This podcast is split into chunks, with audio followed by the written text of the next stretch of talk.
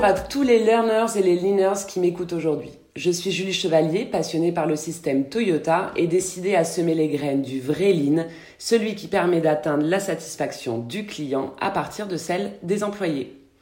Lean by No Waste, c'est le podcast dans lequel je vous partage mes expérimentations sur le Gemba et des interviews avec ceux qui ont choisi le lean comme stratégie de croissance.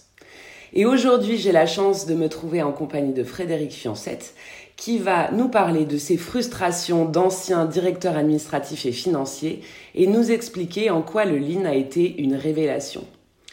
Alors Frédéric, je te propose pour commencer par te présenter pour nos auditeurs qui ne te connaîtraient pas encore. Eh bien bon, bonjour euh, Julie, bonjour à toutes et à tous. Euh, bah, écoutez, je suis de formation école de commerce. Euh, j'ai passé 12 ans dans des directions financières de groupe, euh, donc contrôle financier, contrôle de gestion, euh, management depuis Paris ou depuis Londres.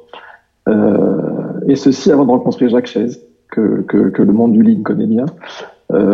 j'ai été 13 ans en DAF, donc directeur administratif financier chez, chez Socla, la société de Jacques. Socla était une boîte de robinetterie industrielle. On, on, y reviendra un peu plus tard.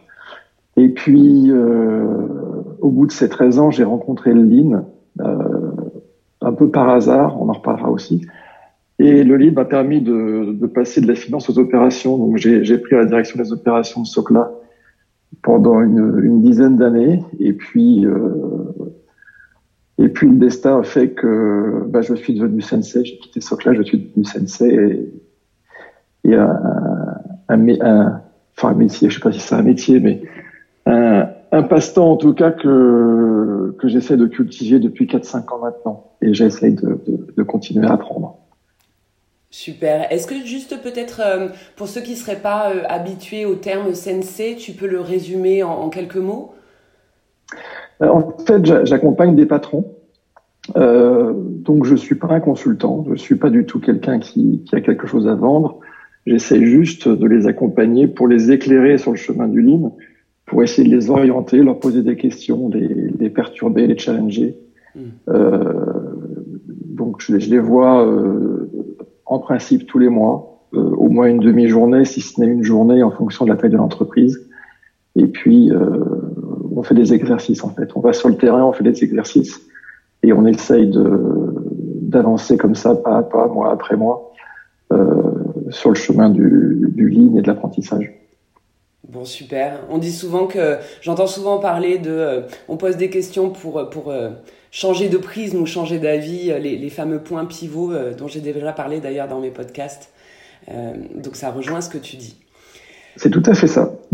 Super. Alors, lors de nos échanges pour préparer cette interview, tu m'as parlé d'une histoire en trois temps chez Socla. Euh, il y avait l'âge d'or de Socla, euh, l'arrivée des premières frustrations et puis euh, la découverte du Lean. Alors, est-ce que tu peux revenir justement plus en détail sur ce parcours qui, de mémoire, débute en 1993 Exactement. Oui, en 93, donc j'ai rencontré Jacques Chaise. donc j'ai rejoint Socla à l'époque. Je suis devenu le DAF. Euh, donc en charge de la, finance, des RH euh, et de l'informatique à l'époque. Et donc Soclate est une boîte de robinetterie industrielle qui faisait des, vannes déclapées, une, une, PME, une belle PME qui venait d'être achetée par un groupe euh, danois, un groupe international de, taille internationale en tout cas. Et le cas particulier de Socla à l'époque, c'était euh, donc au début des années 90, une entreprise qu'on qu'on appellerait libérée aujourd'hui. C'est-à-dire qu'il y avait peu de niveau hiérarchique, il y avait beaucoup de, je dirais le, le, CE, les délégués du personnel, enfin tout ça, c'était des gens très impliqués, très associés aux prises de décision. Il y avait euh, des montants de participation intéressants euh, relativement élevés. Et donc c'était une entreprise très participative et euh, où les gens avaient beaucoup d'impact et beaucoup d'accès direct à, à l'action et à la prise de décision. Et puis, euh, effectivement, euh, je me suis rendu compte euh, au fil du temps que j'étais un DAF frustré, que j'avais toujours été d'ailleurs. Et, et c'est le lean qui m'a permis de, de, de, révéler un peu ce, cet état de frustration. C'était l'état de frustration, c'était qu'en fait, on, on, passait beaucoup de temps en tant qu'opérationnel ou fonctionnel à, à, remettre du carburant dans le, dans le moteur de l'entreprise. Le carburant, c'est le cash essentiellement. Oui. Et, et en fait, pour des résultats qui étaient tout le temps décevants. Enfin, moi, je passais mon temps à faire des plans et, et à chaque fois, on était déçus sur les plans. Euh, que ce soit des budgets, que ce soit des, euh, des business plans ou des, enfin, quoi que ce soit, c'était toujours décevant et on n'arrivait jamais à atteindre euh, ce qu'on avait mis sur le papier en fait. Et oui, c'était pas à la hauteur de ce que vous aviez prévu, quoi, c'est ça? Exactement, exactement. Dans les années 2005, euh, notre groupe a voulu faire euh, des chantiers de productivité en fait, euh, et donc ils nous ont mis McKinsey dans les pattes, un consultant bien connu, pour faire du lean, avec comme objectif, comme comme je viens de le dire, de, de faire de la productivité. Mmh. et donc ça a été ça a été des chantiers de productivité qui ont été relativement euh, intéressant dans, dans, la mesure où ils ont apporté effectivement de la productivité. Donc on a fait des chantiers sur des ateliers euh, d'usinage, de peinture, de montage, et, et à chaque fois qu'on faisait un chantier qui durait quatre semaines, qui durait 16 semaines, pardon, quatre mois, euh, un chantier rapportait à peu près 25 à 30% de productivité. Euh, mais le problème, c'était que chaque fois que McKinsey euh, quittait le chantier, euh, bah, ça nous avait coûté cher parce que McKinsey était hors de prix. Et puis, ça, les 25 à 30% de productivité redescendaient euh, progressivement jusqu'à revenir à zéro au bout de six mois, en fait. Et eh oui. Donc, euh, donc, il se passait rien, en fait. Il se passait rien. Et, en fait, pour reparler de mes, mes, mes frustrations et, et, de Socla, ce qui, ce qui, a été sympa chez Socla, c'est qu'on a, on a quadruplé le business en 15 ans à peu près. on est passé de 25 millions à 100 millions d'euros. Euh, avec Jacques, on a fait huit acquisitions. Euh, on a construit deux sites industriels en France. Euh, et donc tout ça, ça a eu euh, beaucoup d'impact sur la boîte, beaucoup d'impact euh, sur nos résultats, sur notre chiffre d'affaires, mais aussi bien sûr sur le cash, qui était toujours le, le truc qui me, qui me perturbait.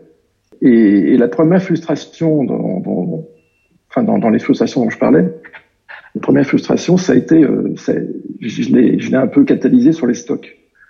Et un, des exemples que je peux citer, c'était qu'on avait développé euh, du sourcing Chine à la fin des années 90, euh, début des années 2000, comme beaucoup d'entreprises euh, en Europe, avec un challenge qui était effectivement de diviser par deux les, coûts d'achat. Et puis, il y a eu beaucoup de dommages collatéraux en qualité, en lead time, en stock, bien sûr. Et qui dit stock dit euh, ben, il faut parfois stocker à l'extérieur, ce qui engendre des coûts. Il faut investir dans des bâtiments juste pour stocker des choses qu'on a achetées, hein, en, en, en, pensant, en croyant avoir gagné de l'argent. Euh, et donc, euh, chez Soclan, on a fait, tout, on a fait tout, tout, toutes ces bêtises. Hein, C'est-à-dire que euh, au départ, quand on a sourcé en Chine, on a provisionné des, des containers entiers quasiment monoréférences. Euh, et donc, euh, comme c'était très désynchronisé de la demande client, bah forcément, ça, ça faisait des, des lead time très longs, des stocks de plus en plus importants. Et euh, donc, par exemple, rien que le sourcing Chine nous a augmenté le, stock de 5 millions d'euros. Hmm. Et ça nous a amené à construire, euh, toujours au début des années 2000, des mètres carrés supplémentaires dans une usine qu'on venait de construire. Donc une usine toute neuve. On avait déjà triplé les, les surfaces. Et en plus, il a fallu qu'on reconstruise des espaces logistiques pour, euh, pour stocker nos, nos, nos composants. Oui, double peine, triple peine même. triple peine, exactement. Et ça, c'était, c'était une frustration que, si tu veux, que je nourrissais et que je, je voyais pas bien. J'arrivais, enfin, j'arrivais pas à, à, illustrer, que j'avais pas, j'arrivais pas à imaginer. À. Oui. Euh, une deuxième frustration, ça a été, euh, ça a été les investissements. Euh, parce que tous les ans, euh, au moment du budget, les, les, opérationnels, les ingénieurs, etc., nous, nous faisaient miroiter des gains euh, mirobolants avec de nouvelles machines. Là, la nouvelle machine qui venait de sortir, qui était la solution, qui allait résoudre tous nos, tous nos problèmes et qui allait effectivement être la panacée. Donc sur le papier, ça marchait tout le temps. C'était toujours, c'était toujours mirobolant. Et, et, du coup, quand on a commencé à faire du lean, et eh ben effectivement, ces, choses-là sont devenues euh, euh, euh, intéressantes parce que je me souviens euh, avec le sensei qu'on avait embauché parce qu'après McKinsey, ce que je n'ai pas dit, c'est qu'on a on a rencontré un sensei qui nous a accompagnés à partir de 2007-2008 et qui nous a fait complètement changer d'avis avec Jacques. C'est-à-dire qu'on s'est on s'est rendu compte que qu'effectivement on n'allait pas sur le terrain que même si on pensait faire du lean avec McKinsey, ben, on continuait à faire du lean en salle de réunion et on n'allait pas sur le terrain et on n'allait pas euh, à la rencontre euh, des problèmes et de l'apprentissage. Mm-hmm. Et, et, du coup, on n'avançait pas. Hein. Et oui, je, je, je, ce que tu es en train de me dire me fait penser à un truc. Je rencontre souvent ce schéma-là où il y a euh, un apprentissage en deux temps, peut-être plus, mais souvent le lean, on le démarre par euh, euh, des chantiers au Chine ou de productivité, tu sais, c'est un, côté très excellence mhm. opérationnel. Et puis, y a un moment donné, soit on s'arrête à ça, on reste là-dessus en se disant, bah, le lean, c'est ça, et puis euh, ça marche à coup de consultants qu'on réembauche, on réinvestit tous les ans dans, dans une action coup de poing, on va dire. Et puis, il y a les entreprises qui euh, rencontrent sur leur chemin, on va dire, le, le insensé. Euh, et qui vont aller plus loin dans ah mais d'accord ok si je vais plus loin là-dedans en fait ça peut être pérenne et, euh, et je peux le faire euh, je peux le faire en me transformant moi-même en tant que patron et, et, et, en avançant avec mes équipes tout à fait et, tu vois effectivement grâce à, à notre sensei ce qu'on a ce qu'on a appris au fur et à mesure c'était effectivement déjà de s'intéresser à nos clients euh, d'écouter nos clients et puis de regarder de manière un peu, un peu plus précise comment nos clients achetaient nos produits. Euh, et du coup, euh, plutôt que de considérer qu'un produit est une référence, on, on, a essayé de un truc que, les gens n'aimaient pas, c'était de comparer la, la, boîte à une boulangerie et euh, de se dire que certains de nos produits étaient des baguettes et des croissants et certains de nos produits étaient plutôt des, des pièces montées ou des gâteaux d'anniversaire. Et que forcément, la façon, je dirais, de, de manager ces produits n'était pas du tout la même. Parce qu'un boulanger, il fait, ses, il fait ses baguettes et ses croissants tous les jours, au rythme où les clients lui, en, lui en, achètent. Hein. donc il en fait euh, tous les jours et certains jours il en fait plus que d'autres. Et puis euh, les pièces montées, les gâteaux d'anniversaire, ben, il les réserve à des commandes spéciales et il les fait quand le client lui demande à des moments très précis de l'année. Tu vois? Tout à fait. Et donc, nous, on a commencé à s'intéresser à nos produits en fonction de, de, la façon dont les clients nous les achetaient. Donc, on a, on a pointé du doigt effectivement des produits qui étaient nos baguettes et nos croissants. Euh, on a pointé du doigt des produits euh, qui étaient des pièces montées ou des gâteaux d'anniversaire et on s'est rendu compte que euh, on gérait très mal nos baguettes et nos croissants parce qu'on les faisait euh, finalement une fois de temps en temps et puis on les stockait. Et puis les gâteaux d'anniversaire ou les pièces montées, ben, quand on, nous en commandait une, on en faisait trois, parfois cinq, parce qu'on se disait, ben, euh, ça va quand même être moins cher d'en faire cinq plutôt d'en faire qu'une. Hmm. Et puis euh, on s'en gardait quatre sur les bras, et puis au bout de trois ans, quatre ans, cinq ans, on, se disait, ben, qu'est-ce qu'on fait de ces pièces montées Et ben finalement, on va les jeter. On va, eh les bénir parce qu'on les, on les vendra jamais. Tu vois? Oui, oui, tout à fait. tu vois? Alors pour revenir au sourcing Chine, bien sûr, c'était beaucoup de baguettes et de croissants. Et, et, du coup, on a appris à essayer de d'avoir une chaîne de valeur qui soit plus près de la demande client, puisqu'elle était la demande client était euh, relativement stable sur ces produits. Et donc, on a essayé de faire tous les jours ce que nos clients nous achetaient tous les jours et d'approvisionner, peut-être pas tous les jours, parce que beaucoup de ces beaucoup de composants de ces produits venaient de Chine. Euh, on a essayé de les approvisionner à minima toutes les semaines. Et donc on est passé d'approvisionnement un peu erratique de containers monoréférences mhm. à des containers multi-références qui arrivaient toutes les semaines. Et donc du coup, on a on a réussi à, à descendre les lead time d'appro et donc les stocks de manière euh, très très substantielle. Oui, et puis certainement aussi en mettant en lien avec la vraie demande client qui euh, qui demande certainement euh, non pas une monoréférence, mais qui veut un peu de croissant, un peu de pain, un peu de pièces montées. Mm. Un peu de tout, exactement. Non mais euh, tu as, tu as raison. Comme, euh, comme nos clients nous achetaient de tout tous les jours, ben nous on s'est dit il faut qu'on fasse de tout tous les jours, et donc on approvisionne de tout tous les jours. C'est ça. Donc on, on, a eu sur les fournisseurs lointains comme les, la Chine, on a eu des livraisons hebdo, et sur les fournisseurs proches, on a mis en place des, des, des milk donc des tournées du laitier, où on allait, on allait chercher tous les jours. Mm-hmm tout ce dont on avait besoin effectivement pour satisfaire nos clients. Bon, super. On voit bien dans ton histoire là que le lean, c'est vraiment un cheminement euh, par petits pas, euh, par, un enchaînement d'apprentissage. Alors, tu m'as parlé pas mal de tes apprentissages en tant que, euh, en tant que DAF, en tant que dirigeant. Il y en a peut-être d'autres. Euh, j'aimerais bien aussi que tu reviennes euh, sur tes apprentissages personnels en tant qu'homme. Bah, mes apprentissages personnels, ça a été, euh, ça a été le premier apprentissage, ça a été d'apprendre à aller sur le terrain. Parce qu'effectivement, en, tant que DAF, ben, j'avais été très très mal formé, très mal préparé, et toute mon approche, elle se faisait à partir de, tableaux Excel et de, reporting financier, de tableaux de bord. Et donc le, le terrain, pour moi, c'était un truc euh, qui était totalement inconnu.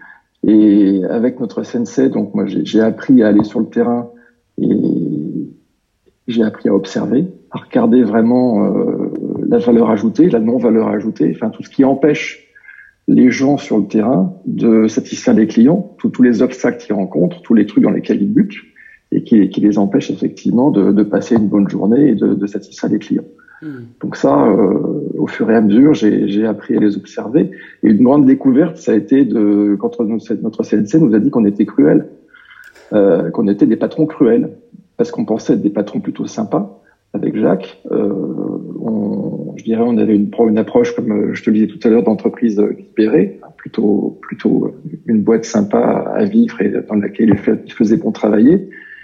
Mais on était cruel parce que euh, finalement, on, on mettait pas les gens dans une situation euh, de réussite et euh, on travaillait pas, je dirais, sur l'amélioration et sur euh, la satisfaction des, des, clients et des collaborateurs.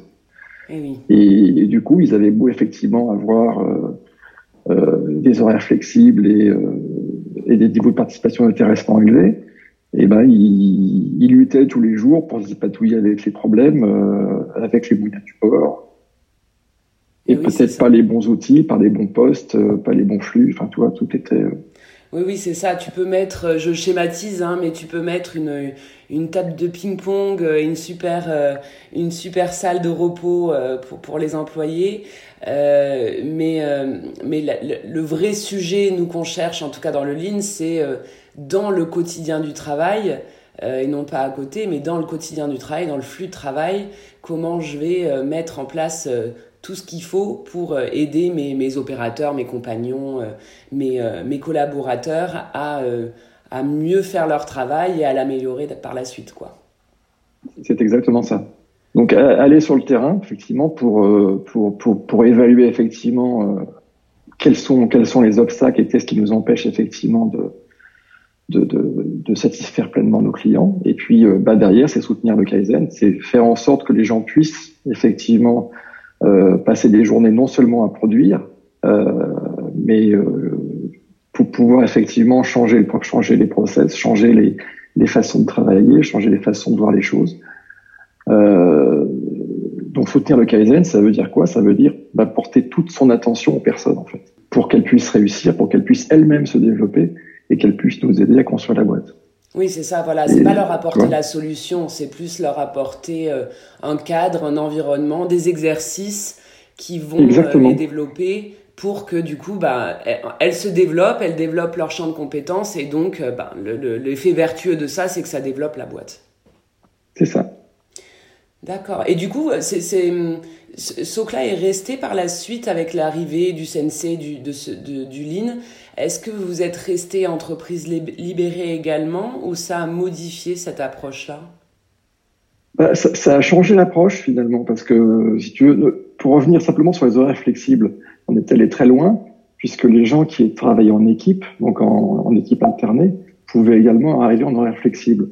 Ben, on est revenu là-dessus. Enfin, ça a été, ça n'a pas été un, un, choix très facile, mais euh, si tu veux, sur, sur, une équipe qui, qui commençait à 5 heures du matin en moyenne et qui finissait à 13 heures, et eh ben, si tout le monde n'était pas là à 5 heures et si tout le monde était parti avant 13 heures, et eh ben, et eh ben, en gros, on au lieu de travailler euh, 7 heures ensemble, on travaillait que 6 heures ou 6 heures et demie, tu vois. Ouais.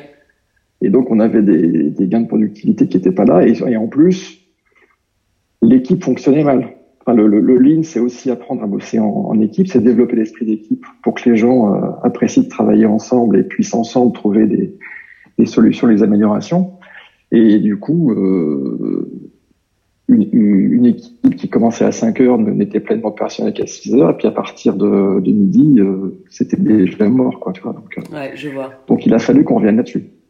Alors Frédéric, on arrive au terme de cette interview. Euh, est-ce que tu aurais peut-être, euh, voilà, que, pourrais-tu euh, dire aux dirigeants, aux financiers ou simplement aux curieux qui nous écoutent et qui pourraient gagner un temps précieux grâce à tes conseils? Bah, Tout d'abord, le, le, premier pas, c'est, comme tu le disais, c'est arrêter d'avoir réponse à tout mmh. et de vouloir sauver personnellement toutes les situations en apportant des solutions. Le fameux super-héros, en fait. Mm. Voilà, le super-héros, le chevalier blanc, euh, qui, qui, effectivement va, va, sauver la boîte. Euh, alors, c'est pas un changement facile et c'est le, terrain qui nous apprend à, à changer de, de posture. Euh, mais effectivement, il faut apprendre à changer la vie, apprendre à manager à partir du terrain, et puis à faire une croix sur, sur son bureau, ses salles de réunion, les, les tableaux, enfin les, les, les présentations PowerPoint, les tableaux Excel, enfin tout ce qui a fait, tout ce qui a construit la première partie de mon, mon parcours, mmh. tout ça j'y ai renoncé. Et d'ailleurs ça me ça, ça, me rappelle une, une petite discussion qu'on avait eue avec Jacques euh, à un moment donné parce que j'étais encore directeur financier, il m'avait demandé les résultats du mois parce qu'on on envoyait un reporting au groupe euh, à J plus 3, J plus 4, donc c'était c'était bien rodé, ça marchait bien. Et il m'avait dit quels sont les résultats du mois? Et je lui avais répondu euh, Jacques, je m'en fous. Et ça l'avait choqué que je lui réponde ça. Et je lui ai dit, je m'en fous parce que je regarde plus les, les résultats euh, de PNL, de compte de résultats, ça m'intéresse plus. Je regarde que le cash et puis la satisfaction client. Enfin, la satisfaction client et effectivement les indicateurs euh, de qualité. Et, enfin, ça, ça me suffit pour, pour voir effectivement si la boîte va bien.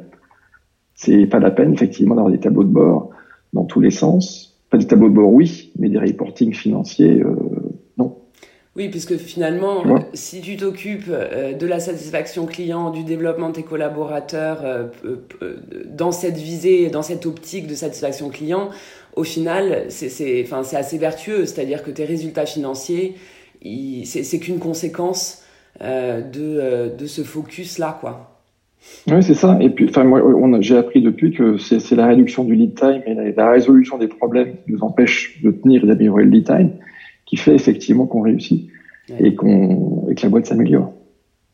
Hein, donc, donc, effectivement, si j'ai des conseils à, donner aux gens qui nous écoutent, c'est de, c'est d'aller sur le terrain euh, et puis d'apprendre à observer, de porter toute euh, toute l'attention possible aux personnes. C'est, c'est, c'est les personnes, c'est vraiment le, le, le, ce qu'il y a de plus important dans la boîte. Euh, l'important, c'est de les mettre en confiance pour qu'elles puissent passer de bonnes journées, réussir dans leur job, euh, se développer, progresser et, et rester. Enfin, Aujourd'hui, on parle beaucoup de, de, de, problèmes de recrutement et de, de, gens qui ont envie, qui ont envie de changer de job. Euh, je pense qu'on dans une boîte qui, qui, a entrepris un voyage lean, les gens auront moins envie de, de quitter la boîte parce que euh, parce que le boulot est intéressant. Il, s'agit de de développer la boîte, donc de la changer, de la transformer. Mmh. Et, et d'en faire et, de faire partie de ton destin en fait. Hein. Donc euh... oui, c'est ça. C'est, les, les, gens se sentent beaucoup plus acteurs euh, de l'entreprise que euh, que simplement euh, euh, comment dire passagers ou spectateurs. C'est ça. Bon, bah écoute, c'est super intéressant. Je serais bien resté plus longtemps à te poser plein de questions, euh, parce que forcément, au fur et à mesure que tu parles, il y en a plein qui viennent. Euh, donc merci beaucoup Frédéric pour ce témoignage. Et puis pour ceux qui nous écoutent, n'hésitez pas à me laisser un commentaire, à partager surtout ce podcast avec vos collègues pour diffuser l'esprit du lean autour de vous. Et puis je vous invite à vous inscrire à ma newsletter pour ne louper aucun épisode dès sa sortie sur les ondes. Il me reste plus qu'à vous dire merci, bravo et comme d'habitude, keep learning.